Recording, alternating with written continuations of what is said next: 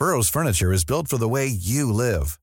From ensuring easy assembly and disassembly to honoring highly requested new colors for their award-winning seating, they always have their customers in mind. Their modular seating is made out of durable materials to last and grow with you. And with Burrow, you always get fast, free shipping. Get up to 60% off during Burrow's Memorial Day sale at burrow.com slash ACAST. That's burrow.com slash ACAST. burrow.com slash ACAST.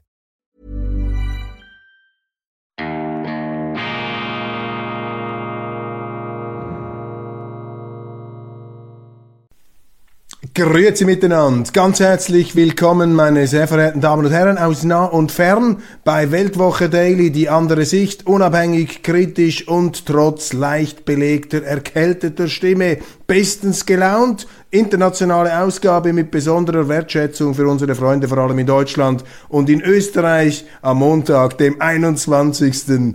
November 2022. Jetzt habe ich diesen Einstieg dann dermaßen oft geübt, dass ich mir fast schon vorkomme wie Dieter Thomas Heck, den legendären Präsentator der Fernsehhitparade unsterblich seine sprachakrobatischen Temporäusche, die er da vorlegen konnte. Für mich der größte Aufreger und etwas, was einfach die Einseitigkeit der Medien in krasser und auch niederschmetternder Art entlarvt, ist, wie die Journalisten da mitmachen bei den Lügen von Wladimir Zelensky, dem ukrainischen Staatspräsidenten. Am Freitag hat er eine Rakete eingeschlagen in Polen. Zelensky hat reflexhaft gesagt, die, die, Russen sind schuld, die Russen sind sowieso an allem schuld, die Russen sind schuld. Und äh, obwohl dann schon unmittelbar darauf ernsthafte Zweifel aufgekommen sind und dann auch Aussagen ein, eigener Generale, die gesagt haben, nein, nein, das ist eine eigene Rakete, die sich da verirrt habe, wenn sie sich denn verirrt hat. Ich habe mich gefragt, wenn es eine ukrainische Rakete ist und diese Anzeichen, die haben sich jetzt erschöpfend verdichtet, ja, Vielleicht haben sie sie auch absichtlich geschickt, denn die Ukrainer haben ja ein Interesse, die NATO hier hineinzuziehen in diesen Krieg vor einem ungewissen Winter und man möchte die Russen ein für alle Mal demütigen. Am liebsten, das ist so mein Eindruck, würde Zelensky vermutlich äh, gleich nach Moskau durchmarschieren um dort äh, den Teufel des Kreml eigenhändig ins Jenseits zu befördern. Das sind so die martialischen Fantasien, die man zwangsläufig entwickeln muss aufgrund der völlig enthemmten Sprache, die in diesem Zusammenhang mittlerweile auch in unseren Medien und vor allem auch in den deutschen Medien, denken Sie an die Bildzeitung, längst salonfähig geworden ist. Da kennen die Journalisten überhaupt keine Hemmung mehr und ihr Verurteilungsfuror, ihr Moralismus, ihr Verdammungs, ihre Verdammungsbeflissenheit und äh, geradezu Betroff, Be Be Betrunkenheit, ihre, ihre Verdammungswut gegenüber Russland, gegenüber Putin, gegenüber dem Kreml, die steht in keinem Verhältnis zu der fußfälligen Einfühlsamkeit, die sie allem und jedem gegenüber der ukrainischen Seite an den Tag legen. Und äh, alle, die da eine etwas neutralere Position einnehmen wie ich, die werden natürlich von diesen äh, Kriegstreibern und Schreibtischtätern aufs Übelste dann immer wieder verunglimpft und mit falschen Vorwürfen bedacht. Das macht uns aber nichts. Wir tragen diese Vorwürfe wie einen Schutzpanzer vor uns, darum wischen wir sie auch nie weg. Nun also, Zelensky beharrt entgegen den Fakten, entgegen den Aussagen eigener Leute, entgegen den Aussagen von NATO-Experten ähm, und Amerikanern darauf, dass die Russen diesen Raketenabschuss äh, gegen Polen gemacht haben sollen. Das ist eine Lüge und das ist eine gefährliche Lüge, weil sie natürlich uns in einen dritten Weltkrieg mit Russland hineinlügen könnte. Denn wenn das so ist, wie uns das Zelensky einhämmern möchte, aber es ist eben nicht so, dann müsste ja die NATO jetzt einen Beistandsfall ausrufen und an der Seite der Polen in der Ukraine gegen Russland in den Krieg ziehen. Das möchte Zelensky heraufbeschwören. Das ist ein brandgefährlicher Mann, der hat alle Hemmungen verloren, die Sicherheit, äh, die, die Sicherungen sind durchgebrannt und die Verantwortung des Westens ist groß, denn wir bestärken ihn in dieser Raserei, in diesem Größenwahn, in dieser Zügellosigkeit, durch diese Heiligenverehrung, durch diese absolut unkritische Berichterstattung, auch durch die Art und Weise, wie der da hofiert wird von unseren Politikern. Frau von der Leyen ist ihm um den Hals gefallen. Das führt natürlich zwangsläufig zu einer gewissen Hybris. Trotzdem, ich verurteile aufs Schärfste, wie hier dieser Präsident sich einfach mit Lügen, mit Lügen in Richtung eines dritten Weltkriegs bewegt. Das ist komplett verantwortungslos. Und die Zeitungen, ich habe kaum eine, nein, ich habe keine kritische Silbe darüber gelesen. Im Mainstream weder FAZ, Süddeutsche, Tagesanzeiger, NZZ schon gar nicht. Die übernehmen das auch. Eins zu eins. Brühwaren haben jede Unabhängigkeit verloren. Eine löbliche Ausnahme allerdings gibt es im Echo der Zeit vom Freitag, das ist eine Radiosendung des Schweizer Radios, da hat Christian Wehrschütz vom ORF-Studio Stellung genommen. Und dieser Christian Wehrschütz hat sehr wohltuende, mäßigende Akzente gesetzt. Er sagt, ähm, für Zelensky sei es schwer, er ist natürlich auch Verständnis, vom Podest der Anklage gegen Russland herunterzukommen, auch wenn alle Fakten gegen ihn sprechen würden. Er wolle mit seinem Beharren, sagt Wehrschütz, die eigene Bevölkerung bei der Stange halten Trommeln wäre allerdings seriöser, merkte der Journalist an, einzugestehen, dass er sich geirrt hat. Und, und das finde ich bemerkenswert, dass das von Herrn Wehrschütz gesagt wird, das sei nicht das erste Mal, dass Zelensky Unwahrheiten verbreitet. Der ORF-Korrespondent kann sich äh, seine Aussagen eben nicht vernünftig erklären, aber zweimal gelogen.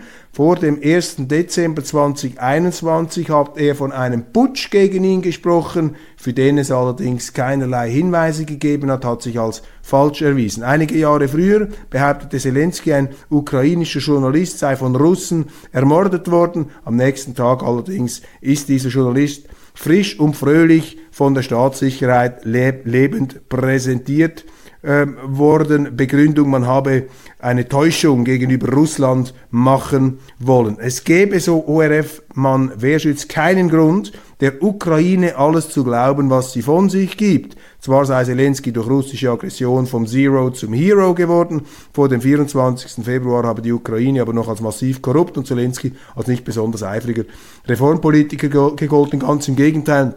Man hat ja auch darüber berichtet, wie er über undurchsichtige Finanzierungsquellen massive Summen in Offshore-Häfen ähm, in Sicherheit gebracht hat. Ich bin kein ähm, Pauschalkritiker von Offshore-Häfen und diesem ganzen Steuerthema, das wäre mal etwas für sich, aber eben die Journalisten, die jetzt an seinem Rockzipfel hängen, das waren ja genau die gleichen, die damals mit dem Flammenschwert der Empörung über ihn hergezogen sind. Das Europäische Parlament will Russland einen Terrorstaat nennen, als Terrorstaat bezeichnen. Die haben komplett den Verstand verloren beim EU-Parlament, Russland als Terrorstaat. Denn das zeigt ihnen, dass wir eine null außenpolitische Weisheit in der Europäischen Union haben, bei Mehrheit, äh, beim Mehrheitspublikum dort, bei dem bei der Mehrzahl der Parteien, das ist der reine Moralismus.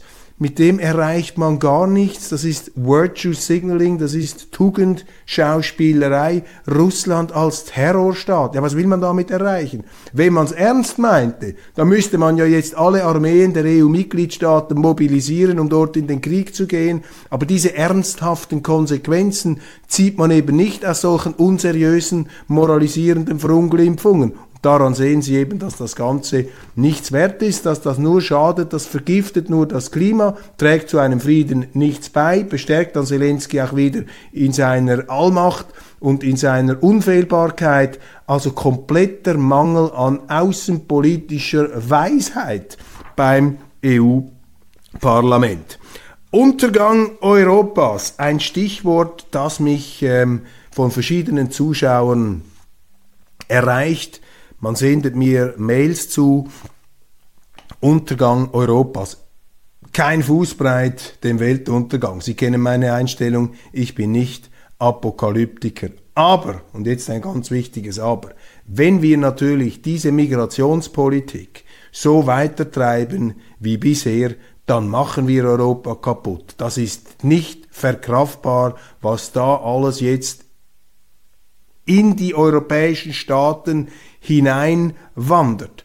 Und die Anziehungskräfte, die Magnetwirkung, die geht von unseren Sozialstaaten aus und sie geht davon aus, dass unsere Behörden nicht bereit sind, das Asylrecht ernsthaft anzuwenden und auch durchzusetzen.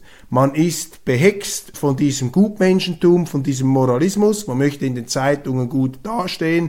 In Deutschland kann man noch ein gewisses Verständnis aufbringen, dass die Politiker nach den Vorwürfen natürlich und den Rasereien und Exzessen des Rassismus im Zweiten Weltkrieg heute sich etwas schwer damit tun, hier Grenzen aufzuzeigen. Aber das wäre im Grunde ihre Aufgabe. Das müssten sie tun und sie müssten eben so argumentieren, ist auch nicht besonders schwierig, ähm, dass das nicht in einem falschen Zungenschlag und in eine falsche historische Fluchtlinie hineingeraten könnte. Aber es ist die Aufgabe, es ist der Job der Politiker, hier die Grenzen nur für die offen zu halten, die tatsächlich legal in ein Land einreisen können. Sie können auch nicht einfach illegal in ein Haus hineingehen und dann damit rechnen, dass sie dort verköstigt werden und äh, auch äh, bleiben dürfen. Aber genauso machen wir es bei der illegalen Migration. Wenn sie illegal in ein Land einbrechen, dann bekommen sie Sozialleistungen nicht zu knapp und sie bekommen auch faktisch eine Aufenthaltsbewilligung. Das ist die Situation. Und dann wundert sich noch einer, warum immer mehr mehr kommen. Das ist keine Kritik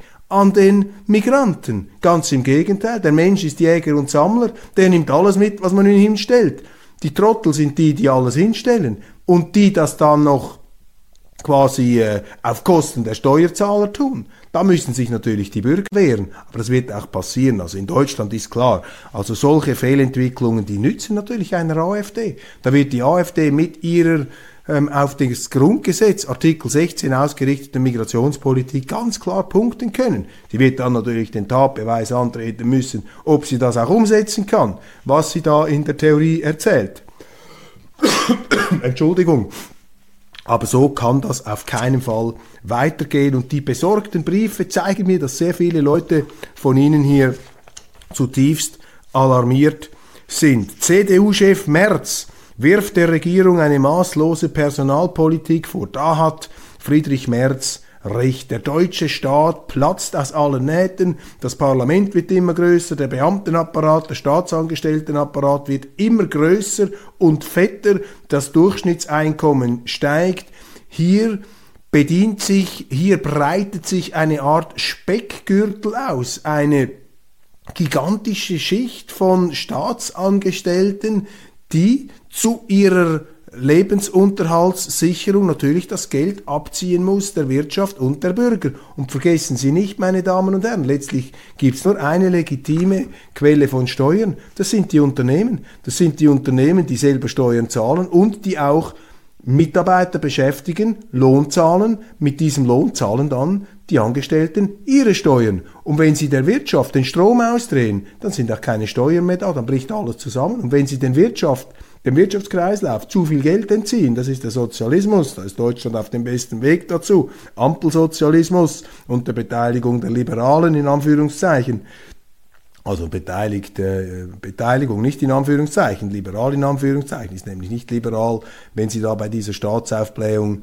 ähm, mitmachen, ja, dann entziehen Sie der Wirtschaft das Geld ähm, und die Möglichkeit zu investieren und zu wachsen. Wetten das? Offensichtlich, ich habe es nicht gesehen, mit Thomas Gottschalk und Michel Hunziker. Immer eine gute Nachricht. Ich bin ja ein Thomas Gottschalk Befürworter ich schätze ihn sehr, ist für mich auch so eine Art Lichtblick aus der Geschichte, noch so eine Art Brückenechse, könnte man sagen, jetzt etwas in Zoologisches. Sie verstehen, wie ich das meine, respektvoll. Das ist quasi ein Zeitzeuge aus einer unbeschwerteren Epoche und deshalb vielleicht auch sind äh, sehr, sehr viele Leute immer noch bereit, äh, ihm zu folgen. Er verbreitet etwas, äh, ja, zweckfreies, Wohlbefinden, Wohlbehagen, eine Fröhlichkeit, eine Unbeschwertheit, die wir in der heutigen Zeit äh, aus äh, ja, bekannten Gründen verloren haben.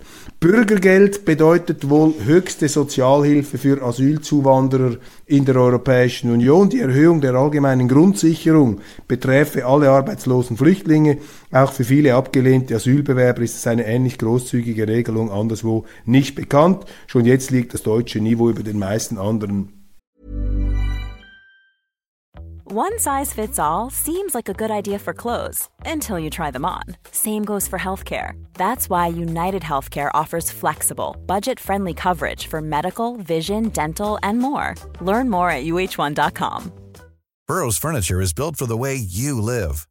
From ensuring easy assembly and disassembly to honoring highly requested new colors for their award winning seating, they always have their customers in mind. Their modular seating is made out of durable materials to last and grow with you. And with Burrow, you always get fast, free shipping. Get up to 60% off during Burrow's Memorial Day sale at burrow.com slash ACAST. That's burrow.com slash ACAST. burrow.com slash ACAST. Staaten, ja, diese Ampelregierung, wir haben es von Anfang an gesagt, die hat in der Migrationspolitik die Zeichen auf offene Grenzen gestellt. Das ist ihr Ansatz. Noch leichter. Und da hat eben auch die FDP keinen Widerstand geleistet. Die FDP sieht das als moralisches Unterscheidungsmerkmal gegenüber den bösen AfDlern, gegenüber diesen Populisten in Anführungszeichen. Da möchte die FDP zeigen, wir sind bei den Guten, wir sind eben weltoffen, wir sind für die Migration. Das ist eine verantwortungslose Politik, meine Damen und Herren. Und die Bürgerlichen, die dürfen da nicht aus dem schlechten Gewissen heraus oder aus der moralischen Defensive heraus argumentieren, weil sie glauben, sie müssten sich gegenüber den Linken immer wieder profilieren durch besonders rechtswidrige äh, Migrationsoffensiven der offenen Grenzen. Das kann es nicht sein. Die Bürgerlichen müssen den Rechtsstaat vertreten. Sie müssen sagen, ja, Asyl, richtig, aber nur für die, die es verdienen. Und die, die vom Krieg vertrieben sind, die nehmen wir auf, auf Zeit, aber nur auf Zeit. Die können dann nicht bleiben. Aber Sie lesen jetzt schon die Schlagzeilen in Deutschland, dass sehr viele Ukrainer bleiben werden. Das zeigt Ihnen, dass die Politik den Rechtsstaat, das eigene Gesetz nicht ernst nimmt, dass die Solidarität mit denen, die kommen, größer ist als die Solidarität mit denen, die bereits hier sind. Das ist ein Irrweg für die Politik und das wird dazu führen, dass in einer Demokratie dann jene Parteien gewinnen werden, die eben sich hier für die eigene Bevölkerung einsetzen und für den Rechtsstaat, so wie er demokratisch beglaubigt ist. Dafür werden sie dann natürlich als Nazi-Parteien verunglimpft werden, das werden sie dann hören und die AfD wird zulegen und die Medien und die Politik wird da immer mehr zusammenstehen. In diesem Zusammenhang Übrigens auch interessant, ein Artikel in der Frankfurter Allgemeinen Zeitung, da schreibt eine Livia Gerster, dass sie das ganz gut findet, dass hier alle Parteien zusammenstehen gegen diese pöbelhafte AfD, die da immer wieder den Gottesdienst stört durch kritische Voten und Interventionen und da müsse man den Respekt groß schreiben. Ich bin auch für Respekt, meine Damen und Herren. Jeder Respekt, jeder hat Respekt verdient, dafür seine Meinung sagen zu dürfen. Also das Recht auf eigene Meinungsäußerung, das verdient Respekt. Aber die Meinung, das, was einer sagt, diesen Respekt, den muss man sich zuerst verdienen. Und heute sagen sehr viele Politiker und Medienschaffende, wenn sie das Wort Respekt in den Mund nehmen, sagen sie einfach, ich möchte nicht, dass man mich kritisiert. Und jeder, der mich kritisiert, ist schon respektlos und dann kommt dann die Stildebatte, dann redet man nicht über den Inhalt, sondern man sagt, die Art und Weise, wie sie mich kritisieren, ist nicht respektvoll. Das ist alles Machtgehabe, davon darf man sich nicht beirren lassen. Aber beunruhigend bzw. entlarvend ist, dass deutsche Mainstream-Medien das gut finden, wenn sich da die äh, Parteien fast kartellmäßig verbünden gegen eine Opposition, versuchen die in die Schandecke zu stellen. Das sind die respektlos. Das ist Teil dieser Verunglimpfungsstrategie zeigt auch die Schwäche dieses parteipolitischen Establishments. Sehr guter Artikel dieser Axel Bojanowski, der fällt mir immer wieder auf, ein Journalist der Welt, der sich kritisch auseinandersetzt mit diesen ganzen Klimathemen und den Klimabewegten. Der zweifelhafte Kampf der Klimaschützer-Elite um gesellschaftliche Hoheit und hier der wichtige Satz, es geht um gesellschaftliche Kontrolle. Das ist genau der Punkt diese Grünen und diese Klima Extremisten, das sind für mich grüne Kommunisten. Die Kommunisten sind ja die Anwälte der Planwirtschaft, der Kommandowirtschaft, die wollten den Menschen alles befehlen, wie sie zu leben haben, wie sie zu wirtschaften haben, wie viel sie zu verdienen haben, wie sie sich zu bewegen haben. Man hat die eingesperrt und jeder, der nicht mitmachte, landete im Gulag. Und die Grünen haben auch solche totalitären Anwandlungen. Das sind auch Kontrollfreaks, die aber noch viel weiter ins Intimleben der Menschen hinein regieren. Die Grünen regieren in unsere Kühlschränke hinein. Sie wollen uns sagen, was wir essen dürfen, was wir nicht essen dürfen, wie wir heizen sollen, wie wir uns fortbewegen sollen, wo wir in die Ferien hinfahren dürfen. Sie regieren uns sogar in die Lungenflügel hinein, indem sie das CO2, also diesen Teil der Atemluft ähm, besteuern oder verbieten wollen. Sie müssen sich das einmal vorstellen. Da, also dieser grüne Kommunismus, dieser grüne Totalitarismus, das ist eine Kommandowirtschaft, wie wir sie noch gar nie erlebt haben. Und natürlich hat sich alles etwas zivilisiert, ist nicht mehr so primitiv wie mit dem Gulag. Heute wird dann subtiler gefoltert und die, die nicht mitmachen, die werden dann einfach auf den sozialen Scheiterhaufen geworfen, die werden dann verunglimpft, muss man aushalten, da muss man die Zähne zeigen und wieder dagegenhalten. Ich will da nicht wehleidig, ähm, auf wehleidig machen.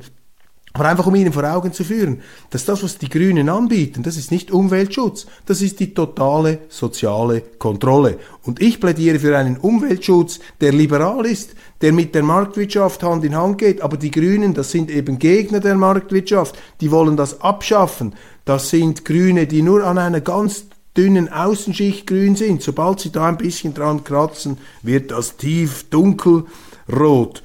Panzer verloren, die Russen zahlen einen hohen Preis. Moskau muss sich überlegen, ob es in die amerikanische Falle tappen will. Große Siegesmeldungen, Jubelmeldungen über den Krieg in der Ukraine. Ceterum censeo, Europa ist die Mitte, Deutschland ist die Mittelmacht und die Schweiz ist die Mitte der Mitte. Wir müssen uns doch dafür einsetzen, dass dieser Krieg zu Ende geht und dass es einen stabilen Frieden gibt unter Berücksichtigung aller Interessen, auch der russischen, der ukrainischen, der amerikanischen, der chinesischen, der afrikanischen. Und welcher Kontinent, welches Gebiet ist da besser geeignet als Europa, dieses Vielvölker- Europa, das im Moment durch seine Politiker äh, sogar diesen Multikulturalismus und dieses Vielvölkertum noch bis in den, ins Absurde hochschaukelt und hochtreibt. Da müssen wir wieder etwas das Maß finden, Punkt der Zuwanderung. Aber wir sind doch der Kontinent der Verständigung. Die Schweiz könnte da eine wichtige Rolle übernehmen. Twitter entsperrt Trumps Account. Richtig, Twitter entsperrt Trumps Account. Was war das für eine auch wieder aus dem Geist des kommunistischen Bevormundungsstaats geborene Sperrung des präsidialen Twitter-Accounts. Durch diese Vogue-Typen da bei Twitter, die ja bei Twitter angefangen haben, weil sie gedacht haben, wenn wir bei Twitter schaffen, arbeiten, dann gewinnen nur noch die Demokraten. Und dann haben sie festgestellt, dass äh, Trump auf Twitter so bekannt war dann haben sie dann jahrelang nur noch darauf hingearbeitet, diesen Trump dort abzuschießen. Jetzt also unter der Leitung von Elon Musk ist Twitter wieder entsperrt worden. Das finde ich eine gute Nachricht. Trump allerdings hat gesagt, er werde ähm, auf seinem äh, Truth Social bleiben, auf seinem eigenen Social Network und nicht wieder ähm, nach Twitter zurückgehen. Wir werden sehen, was da dann läuft. WM in Katar, für mich ein Lichtblick in der heutigen Zeit. Katar ist kein perfektes Land, Deutschland ist kein perfektes Land, die Schweiz ist auch kein perfektes Land. Wer sind wir eigentlich, wenn wir immer den, über die anderen zu Gericht sitzen wollen?